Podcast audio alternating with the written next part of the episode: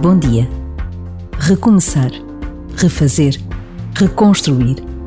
Palavras que precisamos de dizer, de ouvir, até mesmo de saborear. Somos chamados a estar num estado de permanente cuidado com os outros. Porque cuidarmos de nós é cuidarmos dos outros. O desafio está em sermos capazes de recomeçar, de refazer, de reconstruir. E não estamos sós. Deus está conosco. Por vezes, basta a pausa de um minuto para nos apercebermos do quanto somos capazes de fazer pelos outros.